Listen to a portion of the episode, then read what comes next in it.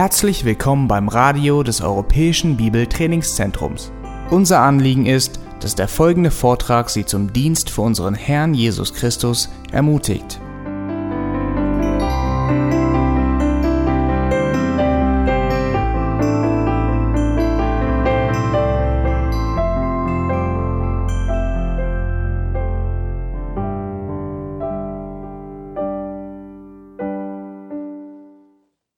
Dem Berg der Erklä äh, Verklärung, wo nur die drei Jünger Jesu mit ihm waren, dürfte Mose zum ersten Mal in das verheißene Land eintreten.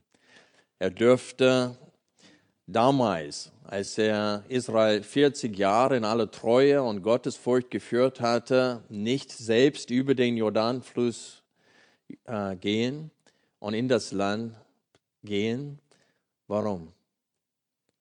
Weil er einmal vor den Israeliten den Namen Gottes nicht hochgehalten hatte. Gott hat ihm gesagt, er soll zu dem Stein sprechen und er hat den Stein geschlagen.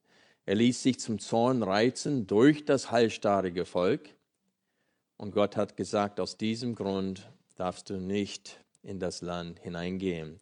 Aber auf dem Berg der Verklärung dürfte er zum ersten Mal in das heilige Land, das versprochene Land hineingehen. Und die Priester zur Zeit Malachi müssten nochmal daran erinnert werden, dass wem Gott viel anvertraut hat, wird auch viel gefordert. Genau wie bei Moses eine aus unserer Sicht kleine Sünde und dürfte er deswegen trotz seiner viel Treue Gott gegenüber in das Land nicht hineingehen. Gott war sehr streng mit ihm. Und Moses bat Gott mehrfach, ihn doch hineingehen zu lassen. Und es kam so weit, dass Gott ihm verboten hatte, ihn noch einmal deswegen anzusprechen. Und so wir sehen, dass Gott fordert sehr viel von den Menschen, die er als geistliche Leiter hineingeführt hat für sein Volk. Und wenn wir Maleachi nochmal aufschlagen, das letzte Buch im Alten Testament vor dem Matthäusevangelium,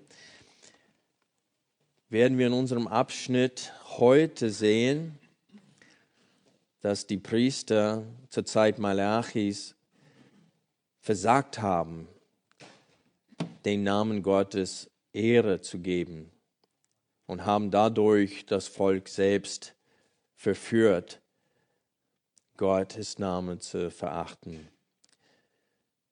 Malachi Kapitel 1, wir lesen ab Vers 6. Ein Sohn ehrt den Vater und ein Knecht seinen Herrn. Wenn ich nun Vater bin, wo ist meine Ehre? Und wenn ich Herr bin, wo ist meine Furcht? Spricht der Herr der Herrscharen zu euch, ihr Priester, die ihr meinen Namen verachtet. Doch ihr sagt, womit haben wir deinen Namen verachtet? Ihr, die ihr unreine Speise auf meinem Altar darbringt. Doch ihr sagt, womit haben wir dich unrein gemacht? Indem ihr sagt, der Tisch des Herrn, den kann man verachten. Auch wenn ihr Blindes darbringt, um es als Opfer zu schlachten, ist es für euch nichts Böses? Und wenn ihr Lahmes und Krankes darbringt, ist es für euch nichts Böses. Bringt es doch deinem Statthalter. Wird er Gefallen an dir haben oder dein Angesicht erheben? spricht der Herr der Herrscharen. Und nun besänftige doch Gott, dass er uns gnädig sei. Wenn so etwas von eurer Hand geschieht, wird er da euretwegen das Angesicht erheben? spricht der Herr der Herrscharen, wäre doch nur einer unter euch, der die beiden Torflügel zuschlösse, damit ihr nicht umsonst auf meinem Altar Feuer anzündet. Ich habe kein Gefallen an euch, spricht der Herr der Herrscharen, und an einer Opfergabe aus eurer Hand habe ich kein Wohlgefallen. Denn vom Aufgang der Sonne bis zu ihrem Untergang ist mein Name groß unter den Nationen. Und an allerlei Orten lässt man Opferrauch aufsteigen und bringt meinem Namen Gaben dar, und zwar reine Opfergaben. Denn mein Name ist groß unter den Nationen, spricht der Herr der Herrscharen. Ihr aber seid es, die ihn entweihen, indem ihr sagt, der Tisch des Herrn, den kann unrein gemacht werden. Und die Gabe für ihn, seine Speise, kann verächtlich behandelt werden. Und ihr sagt, siehe, welche Mühsal, und ihr missachtet ihn, und spricht, spricht der Herr der Herrscharen, und bringt Geraubtes herbei, und das Lahme und Kranke, so bringt ihr die Opfergabe. Soll ich Gefallen haben an dem, was von eurer Hand kommt, spricht der Herr? Aber verflucht sei, wer betrügt. Da gibt es in seiner Herde ein männliches Tier und er gelobt es, schlachtet aber dann für den Herrn ein Verdorbenes. Denn ein großer König bin ich, spricht der Herr der Herrscharen, und mein Name ist gefürchtet unter den Nationen. Wir haben letzten Sonntag bereits gesehen, dass Israel mit Gott zu dieser Zeit enttäuscht war. Das ist ungefähr 400 Jahre vor Christus. Die sind bereits über 100 Jahre zurück in dem Land nach diesen 70-jährigen Gefangenschaft in Babylon. Und Gott hat große Verheißungen gemacht diesem Volk.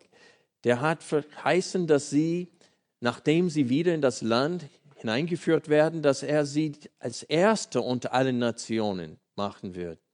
Und dass sie herrschen werden über alle anderen Nationen, dass der Messias kommen wird, wie es im Psalm 2 steht.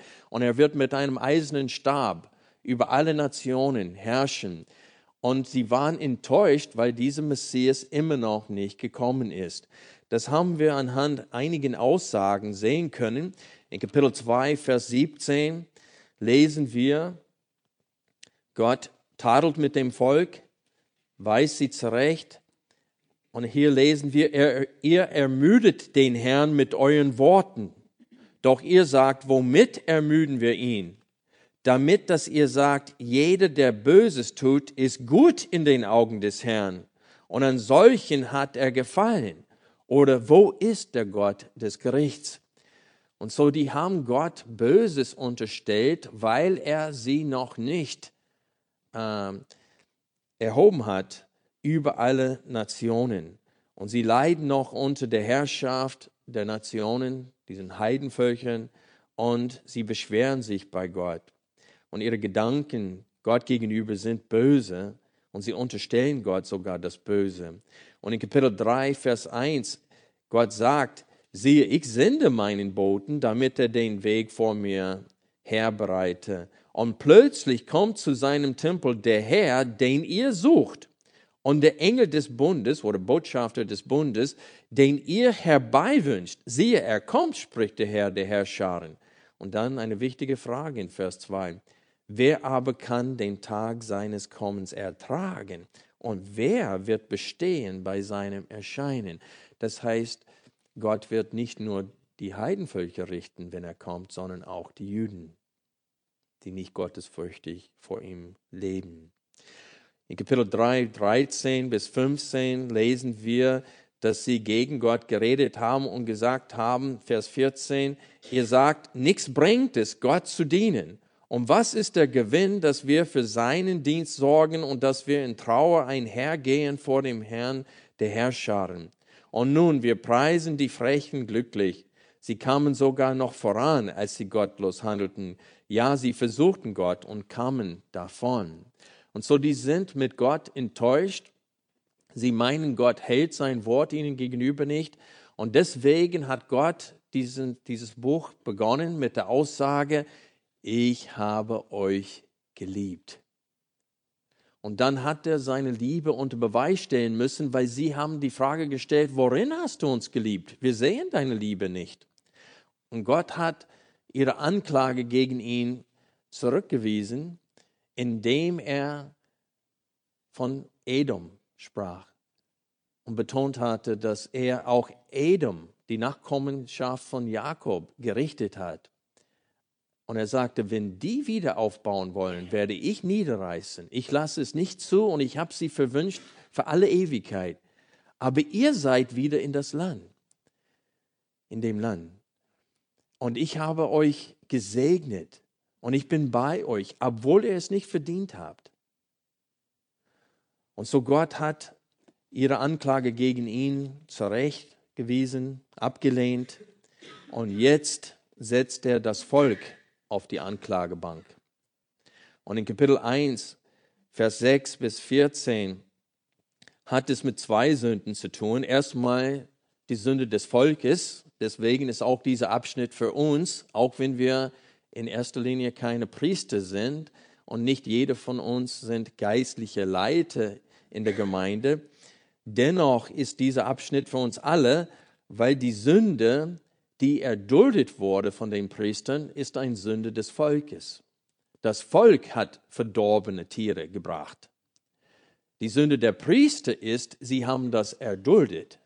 Sie haben das toleriert und genehmigt und erlaubt. Und so, das sind zwei Hauptsünden hier. Die Sünde des Volkes und auch die Sünde der Priester. Außerdem dürfen wir nicht vergessen, dass im Neuen Testament Petrus uns äh, ein königliches Priestertum nennt und betont, dass wir alle, jeder Christ, jeder Mensch, der wiedergeboren ist, dass er ein Priest Gottes geworden ist und dass er den Namen Gottes trägt und dass er Opfergaben bringen soll, nicht das Blut von Tieren, denn Jesus ist als vollkommenes Lamm Gottes an unserer Stelle gestorben. Das haben wir nicht mehr nötig. Aber wie der Schreiber des Hebräerbriefes schrieb, in Kapitel 13, wir können dieses Kapitel kurz aufschlagen, er sagt uns, dass wir stets ein Opfergabe Gott bringen sollen, nämlich die Frucht der Lippen. Hebräer Kapitel 13.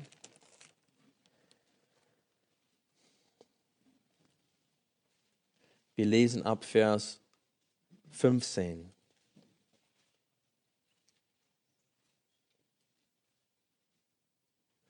durch ihn, das heißt durch Christus. Nun lasst uns Gott stets ein Opfer des Lobes darbringen. Das ist Frucht der Lippen, die seinen Namen bekennen. Und dann lesen wir weiter, das Wohltun und Mitteilen aber vergesst nicht, denn an solchen Opfern hat Gott wohlgefallen. Und so hier werden wir auch im Neuen Testament dargestellt als Priester, so dass wir wahrnehmen müssen, dass auch wir, auch wenn wir nicht in der Leitung einer Ortsgemeinde dienen, auch wenn wir nicht als Hirte des Volkes Gottes äh, anerkannt sind, steht es hier in Hebräer 13, dass wir seinen Namen ehren müssen. Und das ist genau das, was die Priester hier nicht getan haben. Wenn wir auf den Text schauen, Kapitel Malachi, Kapitel 1, Vers 6, sehen wir hier, dass sie Gott die Ehre nicht gegeben haben, die ihm zusteht. Wir lesen, ein Sohn ehrt den Vater und ein Knecht seinen Herrn. Wenn ich nun Vater bin, wo ist meine Ehre? Und wenn ich Herr bin, wo ist meine Furcht? spricht der Herr der Herrscharen zu euch, ihr Priester, die ihr meinen Namen verachtet. Hier haben wir diese erste Anklage gegen die Priester. Die Väter in Israel, und das beinhaltet auch die Priester, haben sicherlich Söhne gehabt. Und sie kannten das fünfte Gebot, dass Kinder ihren Eltern ehren sollten, Mutter und Vater. Und die haben es auch sicherlich gefordert von ihren Kindern, dass sie sich ehren. Und die, die Diener hatten, haben auch von den Dienern gefordert, dass sie Furcht bringen, dass sie dienen ihnen mit Furcht, mit Respekt. Und so, die haben von ihren Dienern und von ihren Söhnen das gefordert, was sie Gott nicht selber geben, als Kinder, als Söhne und Diener Gottes. Also er, Gott konfrontiert sie mit ihrer Heuchelei durch diese beiden Fragen, nämlich, wenn ich nun Vater bin, wo ist meine Ehre? Und wenn ich Herr bin, wo ist meine Furcht? Und damit hat er die Priester mit ihrer Heuchelei konfrontiert, denn sie haben Ehre und Respekt von ihren Söhnen und ihren Dienern gefordert, haben aber es versäumt, Gott diese Ehre und diesen Respekt zu geben. Sie hatten vergessen, mit wem sie es zu tun hatten. Und das ist auch etwas, was wir in der heutigen Zeit öfters vergessen. Wir vergessen, mit wem wir es zu tun haben. Wir haben uns an seine Gnade gewohnt und haben vergessen, dass er ein Gott des Zornes ist, dass er heilig ist, wie wir gerade gesungen haben. Hoch und erhaben. Als Jesaja vor Gott stand, er hat gesagt, wer mir, denn ich bin ein Mensch mit unreinen Lippen. Der hat seine Not gesehen, als er in Gegenwart Gottes stand und Gott in alle seine Herrlichkeit und Heiligkeit sehen dürfte. Und wir vergessen oft, mit wem wir es zu tun haben. Und das war die Sünde der, der Priester. Die waren mit Gott enttäuscht und das führte dazu, dass sie ihn verachtet haben und äh, nicht gefordert haben von dem Volk, dass sie Gott weiterhin ehren. Sie haben vergessen, mit wem sie es zu tun haben. Und deswegen Gott, sagt Gott mehrfach hier, wie er heißt. Mehrfach spricht Gott von seinem Namen, dass er Yahweh ist, der selbst existierende, der Gott des Bundes mit Israel. Und dann benutzt er den Titel Herr der Herrscharen. Also laut Vers 14 sagt Gott über sich, denn ein gro großer König bin ich, spricht der Herr der Herrscharen. Und da er Herr der Herrscharen ist, heißt es, dass er der König der Könige ist. Nicht nur ein großer König, der ist der große König. Und wir müssen uns Gedanken machen über diesen Begriff Herr der Herrscharen. Wenn es hier steht, dass er der Herr der Herrscharen ist, was ist damit gemeint? Damit sind diese Scharen von Engeln, die im Himmel sind, gemeint. Das bedeutet, dass er Herr über diese Scharen von Engeln ist, die bereit sind, seine Befehle mit Macht und Eifer auszuführen. Der Name Gottes, Herr der Herrscharen, wird 21 Mal hier in diesem kleinen Buch verwendet. 21 Mal. Ich habe es mit Gelb markiert in meiner Bibel. Und meine Bibel leuchtet gelb in Malachi. Immer wieder sagt er, Herr der Herrscharen, Herr der Herrscharen. In manchen englischen Übersetzungen wird es mit äh, Gott Allmächtiger oder Herr Allmächtiger, der allmächtige Herr übersetzt. Warum? Weil wenn du Herr bist über diese Scharen von Engeln, dann gibt es keine, der mächtiger ist als du. Die Engel sind so mächtig, unglaublich, wozu sie fähig sind. Aber sie sind alle ein Geschöpf Gottes und stehen unter seiner Macht. Er hält ihr Leben in seiner Hand. Er kann sie auslöschen zu jeder Zeit. Und diese ganze Herrscher, Jesus sprach davon, als Petrus das Ohr abhieb von dem Knecht des ähm, hohen Priesters. Jesus hat ihm gesagt, er soll sein Schwert wegstecken und er sagte, Petrus, meinst du nicht, dass ich meinen Vater nicht bitten konnte und er würde mir zwölf Legionen, mehr als zwölf Legionen steht es im Text, zur Verfügung von Engeln stellen? Diese Legionen von Engeln stehen unter der Herrschaft Gottes. Und sie tun das, was er will. Selbst der Teufel, wir haben aus Lukas 10 heute gelesen, in der Einleitung. Jesus sagte, ich habe den Satan fallen sehen, wie ein Blitzschlag aus dem Himmel. Wo er gesündigt hat, Gott hat ihn konfrontiert und auf die Erde geschmissen. Und bis heute, laut Hiob, muss er immer wieder vor Gott erscheinen. Der ist wie ein Hund auf einer Kette. Er kann nichts tun ohne Gottes Erlaubnis. In 2. Thessaloniker, Kapitel 2, die Verse 11 bis 12 steht es, dass, der, dass diese Verführung des Teufels am Ende der Tage, dass letztendlich Gott sendet das, weil die Menschen die Wahrheit nicht lieb gewonnen haben, sondern die Finsternis. Und wir sehen, dass der Teufel ein Werkzeug in Gottes Hand ist. Genau wie Martin Luther schrieb, er sagte, der Teufel ist immer noch Gottes Teufel. Das heißt, er steht unter Gottes Macht und kann nichts tun, was Gott nicht erlaubt. Und warum erlaubt Gott den Teufel Raum zu wirken? Weil er offenbart, was in unseren Herzen ist. Das, was Gott sieht, sieht keiner. Aber durch das Wirken des Teufels kommt das ans Licht, was in uns ist, was in den Menschen ist, so dass Gottes Gnade zur Schau kommt.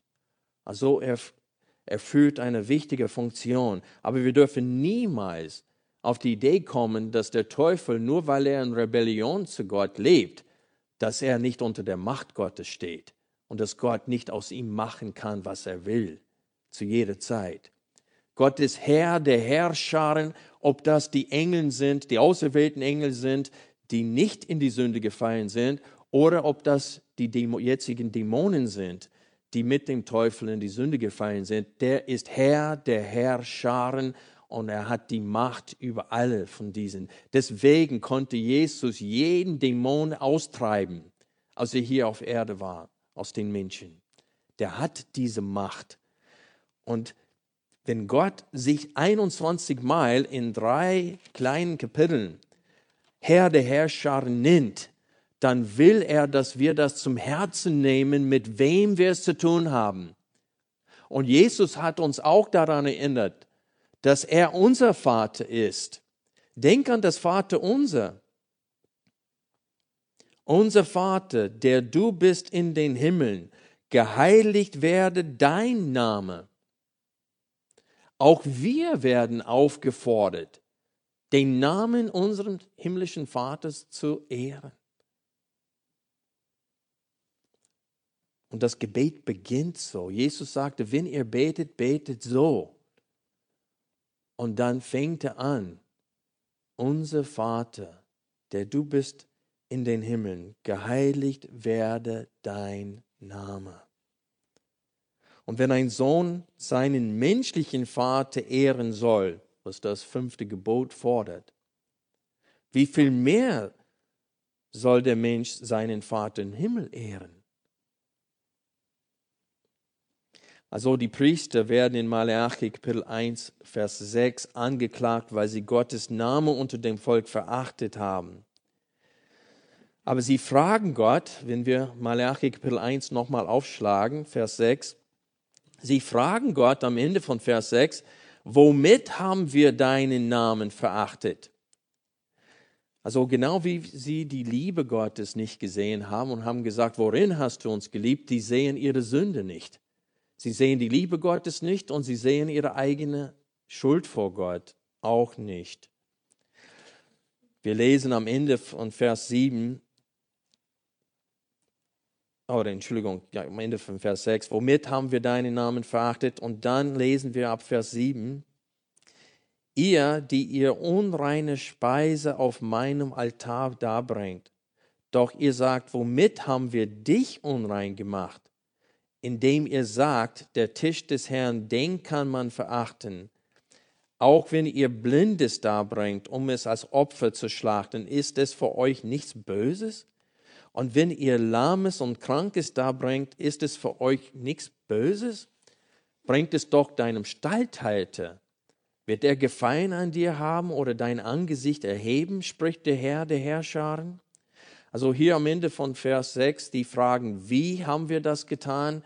Und dann in Vers 7 und 8, Gott sagt denen, wie sie es getan haben. Sie haben es getan, indem sie das Gesetz gebrochen haben. In 5. Mose 17, Vers 1, ihr braucht den Text nicht aufschlagen, ich lese ihn kurz vor, steht Folgendes geschrieben. Du sollst dem Herrn, deinem Gott, kein Rind oder Schaf opfern, an dem ein Makel ist, irgendetwas Schlimmes, denn ein Gräuel ist das für den Herrn, deinen Gott. Und genau das taten sie.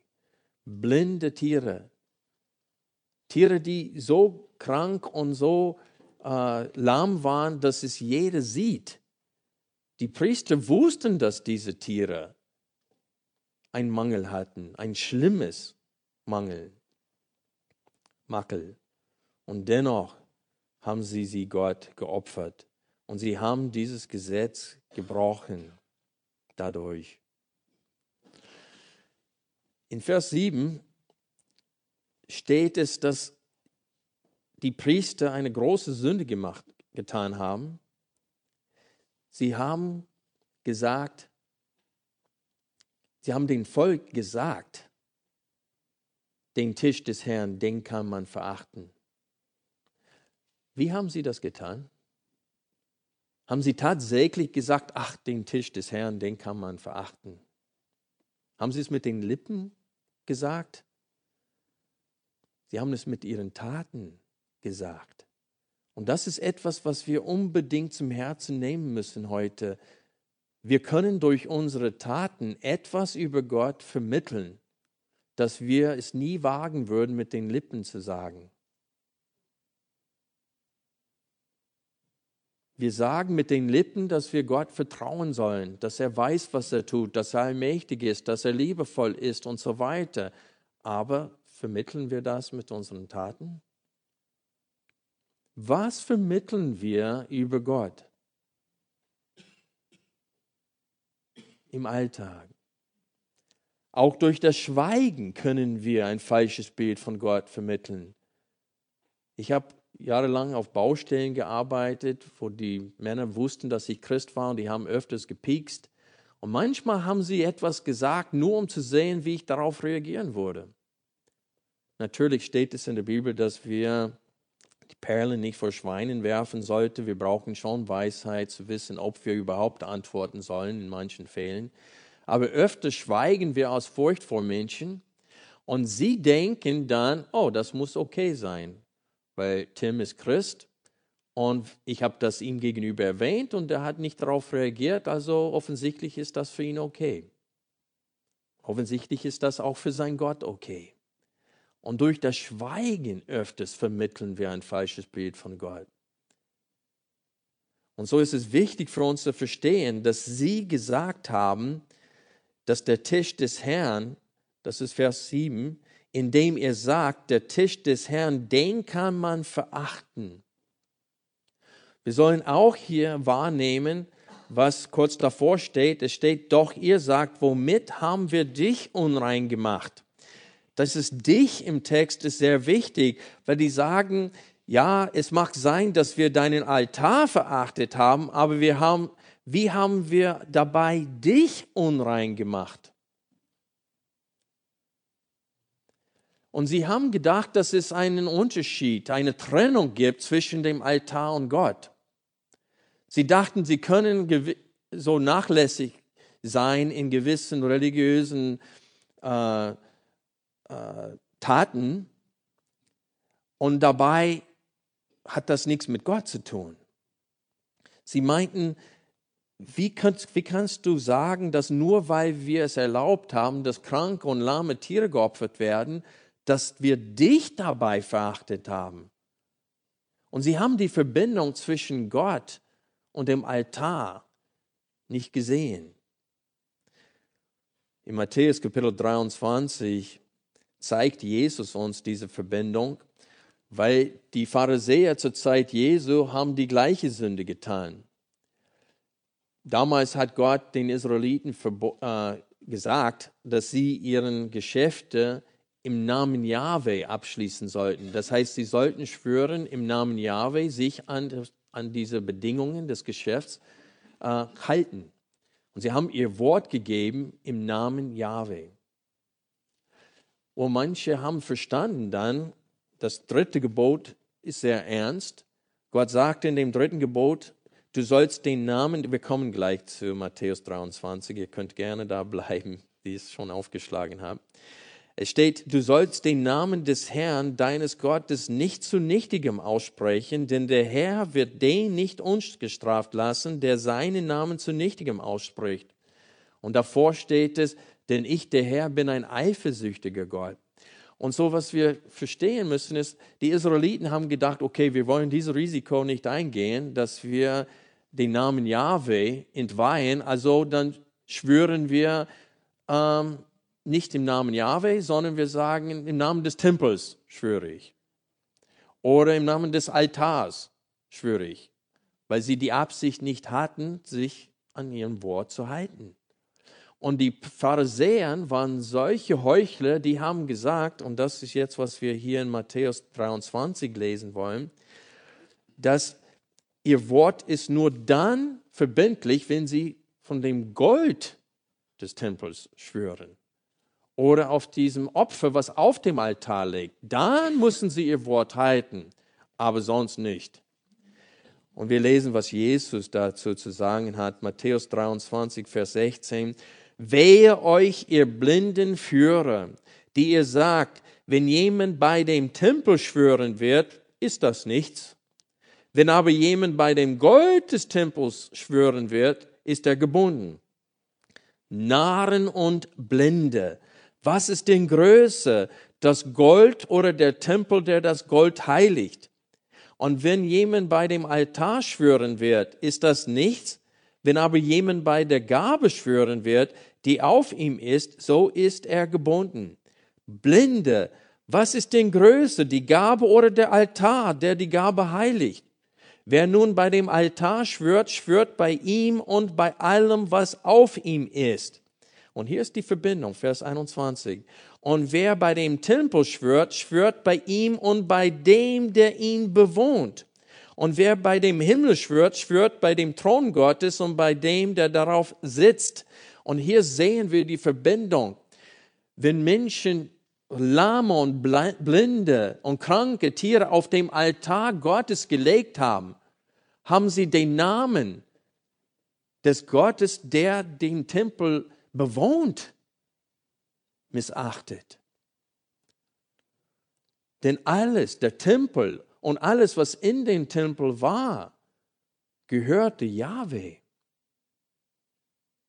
Und so, die haben Yahweh verachtet, nicht nur den Altar. Lass uns Malachi 1 wieder aufschlagen. In Vers 7 lesen wir, dass die Priester dem Volk gesagt haben, dass sie den Tisch des Herrn verachten dürfen. Und wir haben gesehen, dass sie das nicht mit Worten gesagt haben, sondern mit Taten. Durch ihre Bereitschaft, solche Tiere zu opfern, die offensichtlich minderwertig waren, haben sie ausgesagt, dass es einem erlaubt ist, den Tisch Jahwes zu verachten.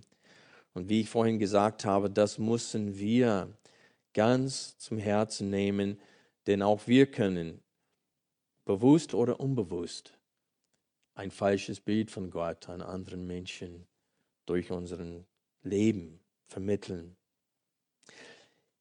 In Kapitel 1, Vers 8b bis Vers 9 sehen wir eine weitere Heuchelei der Priester. Zuerst beleidigen sie Gott und danach baten sie ihn um seinen Segen. Also Gott lässt sich nicht veräppeln. Und sie meinten, sie konnten Gott beleidigen, indem sie ihn solche Opfern opfern und dann haben sie um seinen Segen gebeten. Ich lese kurz vor, wie dieser Segen lautet. Aus 4. Mose, Kapitel 6, die Verse 22 bis 27 steht es. Und der Herr redete zu Mose und sprach, redet zu Aaron und zu seinen Söhnen und sprich, so sollt ihr die Söhne Israel segnen. Spricht zu ihnen, der Herr segne dich und behüte dich. Der Herr lasse sein Angesicht über dir leuchten und sei dir gnädig. Der Herr erhebe sein Angesicht auf dich und gebe dir Frieden. Und so sollen sie meinen Namen auf die Söhne Israel legen und ich werde sie segnen. Und so die haben regelrecht den Namen Gottes auf das Volk Israel gelegt. Und ich muss ehrlich sagen, in der Landeskirche auch heute noch, am Ende des Gottesdienstes, der äh, Priester oder ich weiß nicht, der Pfarrer, der vorne steht, hebt seine Hände hoch und spricht diese kostbaren Worte aus und das in einer Gemeinde, wo homosexuelle Ehen gesegnet werden. Wie kann das sein? Sie beleidigen Gott und dann sprechen sie ein nützloses Segen aus. Das bringt gar nichts. Du kannst nicht den Namen Gottes im Alltag verachten. Du kannst nicht erlauben, dass Menschen in Hurerei und in Unzucht leben und dennoch die Hände hochhalten und diesen Spruch aus 4. Mose zitieren. Und das ist genau, was gemeint ist hier, wenn wir weiterlesen in Kapitel äh, 1, Vers 8, es steht hier, bringt es doch deinem Stallhalter, wird er Gefallen an dir haben oder dein Angesicht erheben, spricht der Herr der Herrscharen? Und nun besänftigt doch Gott, dass er uns gnädig sei. Und dieses Angesicht und dieses Gnädigsein, das ist genau das, was in diesem äh, Segenspruch steht. Und so wir wissen, was Gott meint hier in diesem Text. Sie haben Gott beleidigt und dann haben sie um seinen Segen gebeten. Um, um sie deutlich zu machen, wie sie sich schämen müssen, sagt er, versucht mal eurem Statthalter solche Tiere zu bringen. In der damaligen Zeit diese damalige Zuhörerschaft, die hätten wahrscheinlich Schulterfrost bekommen, als er das gesagt hat.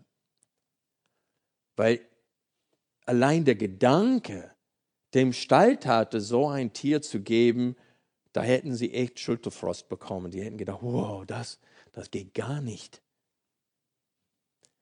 Ein Freund von mir hat neulich aus Versehen ein E-Mail den er an anderen geschrieben hat. Er wollte es vorher aber ändern, einige Dinge, die eine andere Zuhörerschaft vielleicht beleidigen konnte, hat es kopiert in seinem Verteiler und aus Versehen zuck, war diese E-Mail weg. Und er saß da wie betäubt und sagte, ich kann nicht glauben, dass ich das gerade gemacht habe. Er konnte diese E-Mail nicht mehr zurückholen. Und allein der Gedanke, wie die Worte ankommen werden bei den Menschen, hat ihn richtig umgehauen. Und so sind wir. Öfters stört es uns, wir haben solche Bauchschmerzen, weil wir wissen, ich habe etwas gesagt oder getan, das Menschen beleidigen konnte. Und wir denken, boah. Aber wie viele Menschen gibt es, die behaupten, Christen zu sein es stört ihnen überhaupt nicht, dass Gott allwissend ist und weiß, was sie da am PC gucken, dass sie Pornografie gucken. Aber wenn ihre Frau davon erfahren würde oder ihre Gemeinde, da hätten sie echt Angst davor. Dass Gott das weiß, das ist okay. Aber dass Menschen das wissen, das stört sie. Und das ist dieser Doppelstandard.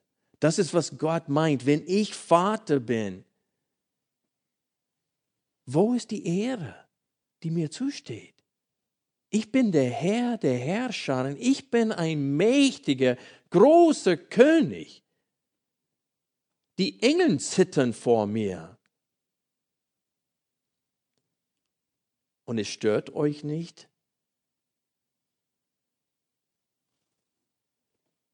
Gott wird niedriger gestuft in den Augen der Priester als der Statthalter. Und wir tun dasselbe in der jetzigen Zeit. Warum? Weil wir vergessen haben, mit wem wir es zu tun haben. Und wir vergessen haben, dass Gottes Gnade nicht selbstverständlich ist, und Gott hat selber gesagt, wen er liebt, den was züchtigt er. Er schlägt jeden Sohn, den er annimmt. Und Gott wird es sich nicht gefallen lassen, wenn wir bewusst in der Sünde leben. Und dann so viel Frechheit besitzen, in die Versammlung sonntags zu kommen und ihm um seinen Segen zu bitten. Gott lässt sich nicht veräppeln. Und das ist das, was er diesen Priestern hier mitteilt. Was, hat, was hätten die Priester tun sollen? Wie hätten sie mit dieser Situation umgehen sollen? Was hat Gott von denen erwartet? Das sehen wir in Vers 10. Wäre doch nur einer unter euch, der die beiden Torflügel zuschlösse, damit ihr nicht umsonst oder vergeblich auf meinem Altar Feuer anzündet.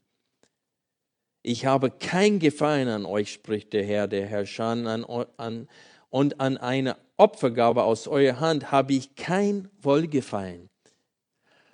Und so Gott sagt hier, oh, dass einer von euch genug Mut hätte und genug Eifer für meinen Namen hätte, dass er die beiden Torflügel schließe, damit ihr nicht umsonst Feuer auf meinem Altar anzünden. Nehemiah war so einer. Wenn wir Nehemiah kurz aufschlagen, der war der Statthalter Jerusalems. Aber dann musste er zurückgehen nach Babylon. Der war Mundschenk des Königs. Und ich glaube, dass das auch später als seine Zeit ist. Aber auch wenn das in dieser kurzen Zeit, wo er nicht da war, wir wissen, dass er nicht in der Stadt war, weil wenn er da gewesen wäre, wir sehen, was er getan hätte, Nehemiah 13. Wir lesen ab Vers 15.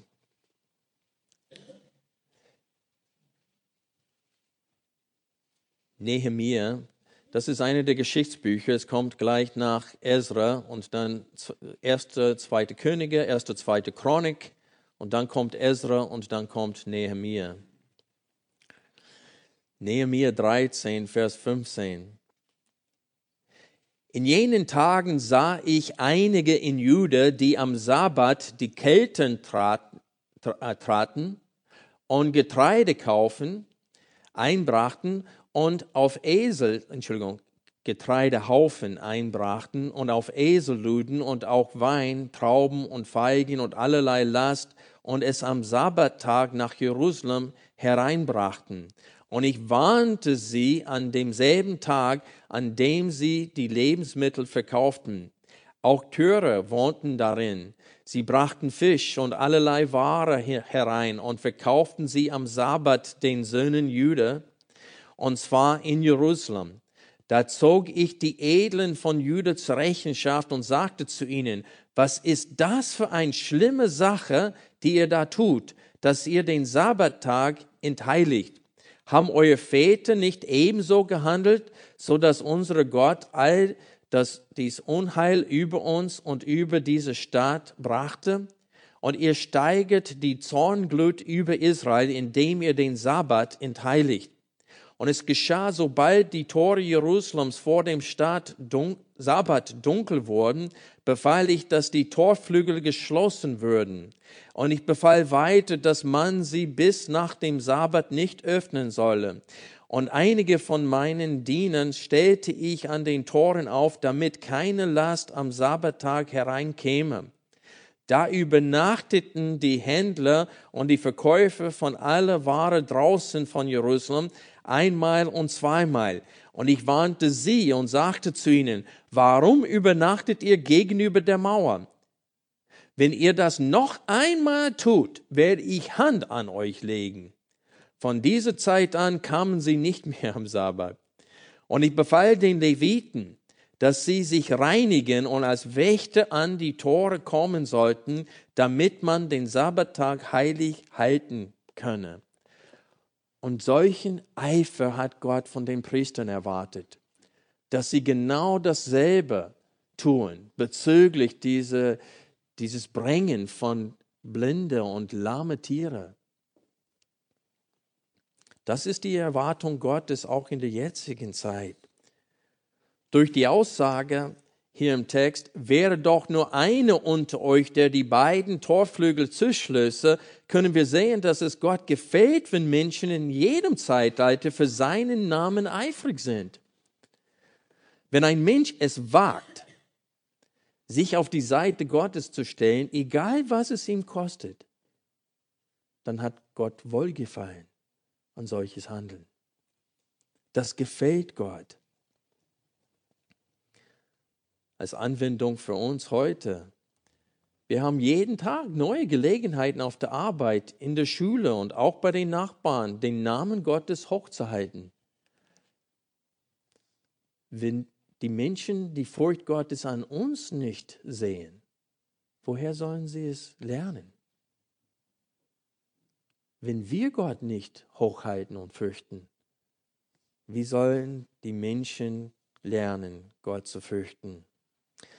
Wenn wir Vers 10 noch einmal kurz betrachten, sehen wir eine weitere große Anwendung für uns heute, nämlich, dass man anbeten kann, äh, dass man vergeblich anbeten kann.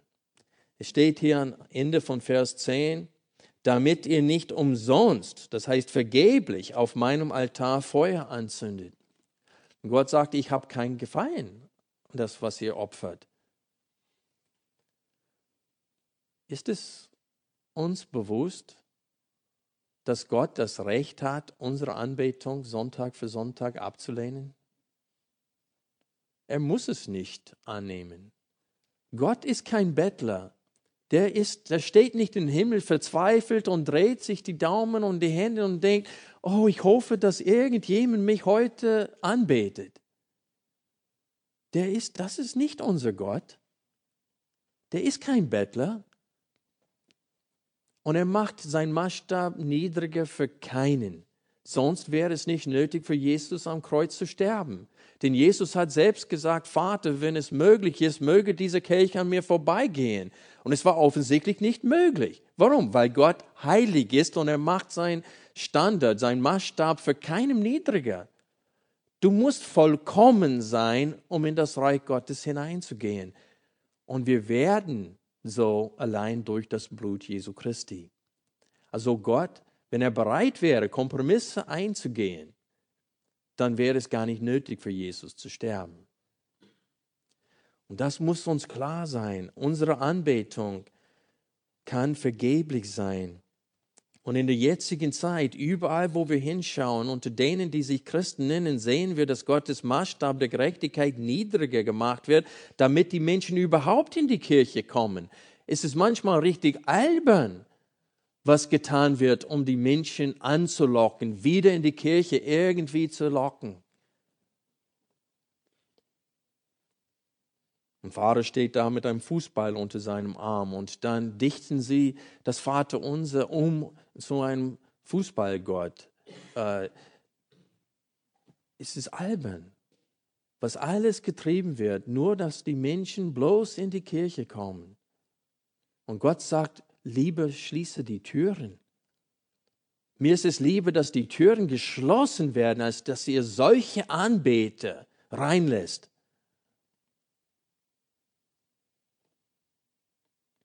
Alle denken an, wie können wir dafür sorgen, dass unsere Gemeinde eine Megakirche wird. Gott denkt überhaupt nicht an Zahlen. Er will geehrt.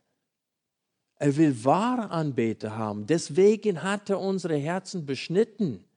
Deswegen hat er das Herz aus Stein von uns entfernt und uns ein neues Herz gegeben, damit wir ihn lieben mit unserem ganzen Herzen, mit dem ganzen Verstand, mit der ganzen Seele und mit der ganzen Kraft. Nicht damit wir halbherzig für ihn im Alltag leben.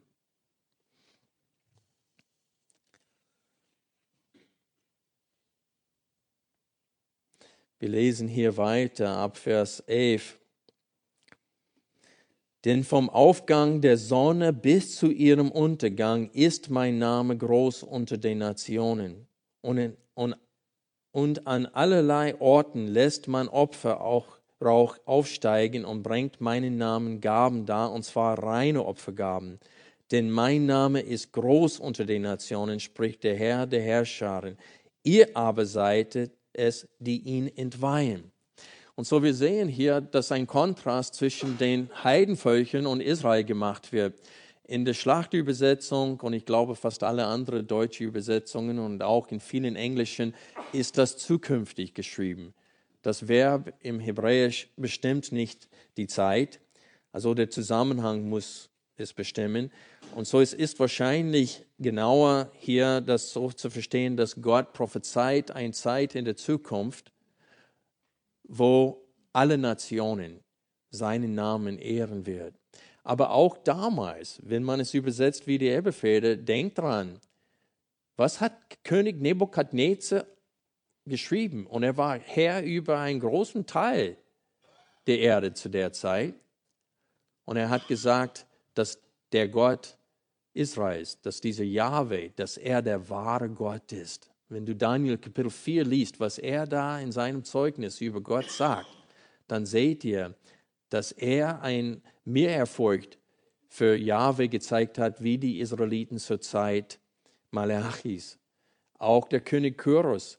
Wir lesen in Ezra Kapitel 7, 23, dass auch spätere Könige unter den Persern, die haben nachgeschaut und die haben gesagt, Mensch, der Tempel soll, soll unbedingt gebaut werden und Opfergaben sollen da sein. Und die haben gespendet für diese Opfergaben.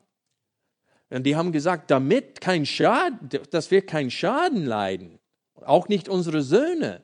Und so selbst zu der Zeit gab es heidischen Könige, die Gott mehr Ehre geschenkt haben, Gott mehr gefürchtet haben als Israel selbst. Und Gott schämt sein Volk hiermit. Mit der Aussage, gib es deinem Statthalter, hatte sie geschämt. Und auch mit diesem Kontrast schämt er sie. Denn das Volk Israel wird nach dem Namen Yahweh genannt. Und auch wir, Christen, tragen den herrlichen Namen Christus.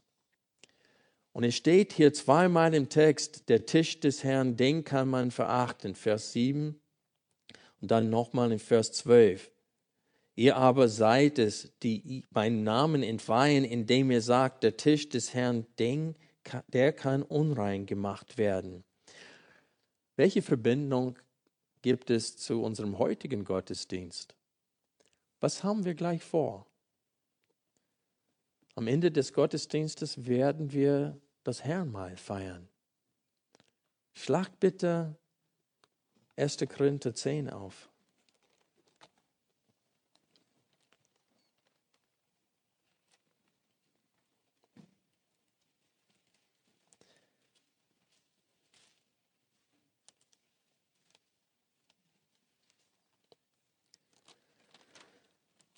Wir lesen ab Vers 14. 1. Korinther 10, Vers 14. Darum, meine Geliebten, flieht den Götzendienst. Ich rede als zu verständigen. Beurteilt ihr, was ich sage.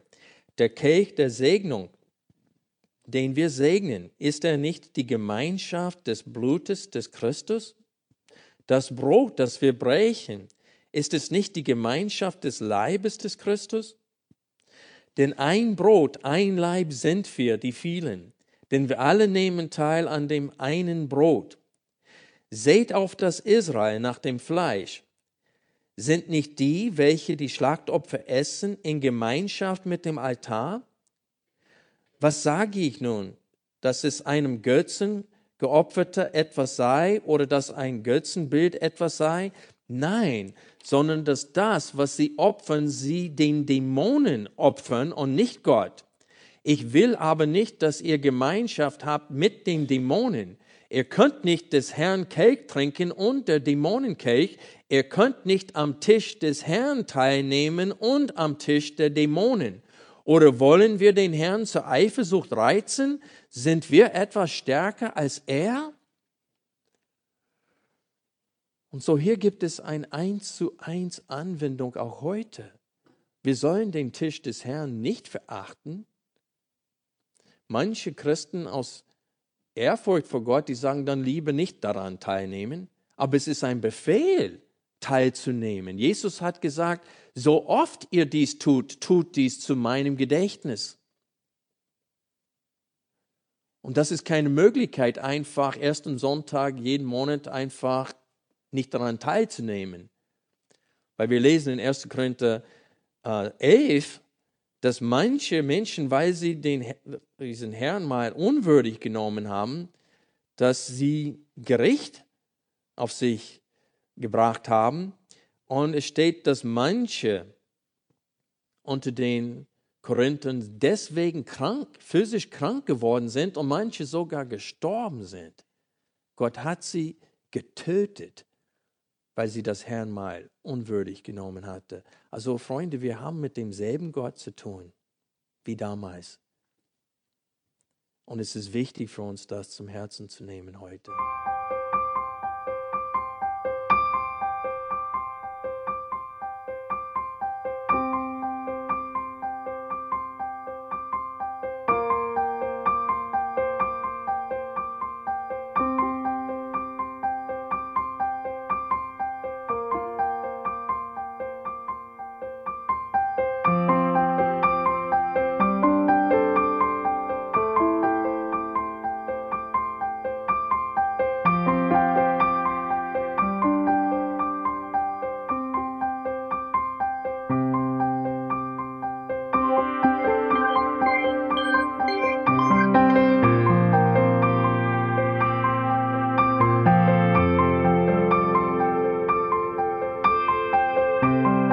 Alle Vorträge unseres Programms, Bücher, DVDs und vieles mehr können Sie bei uns unter www.ebtc-media.org erhalten.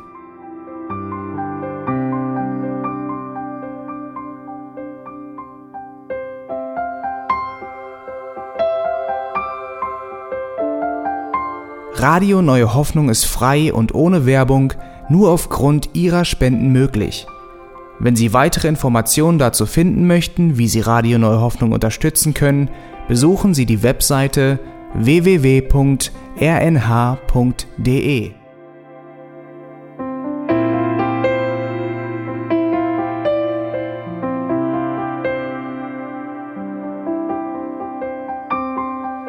Die Sendezeiten des EBTC sind Montag, Mittwoch, Freitag und Samstag jeweils von 10 bis 11 Uhr.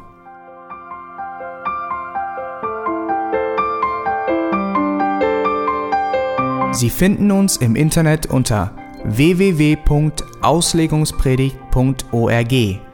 Eine E-Mail können Sie uns senden an radio@auslegungspredigt.org.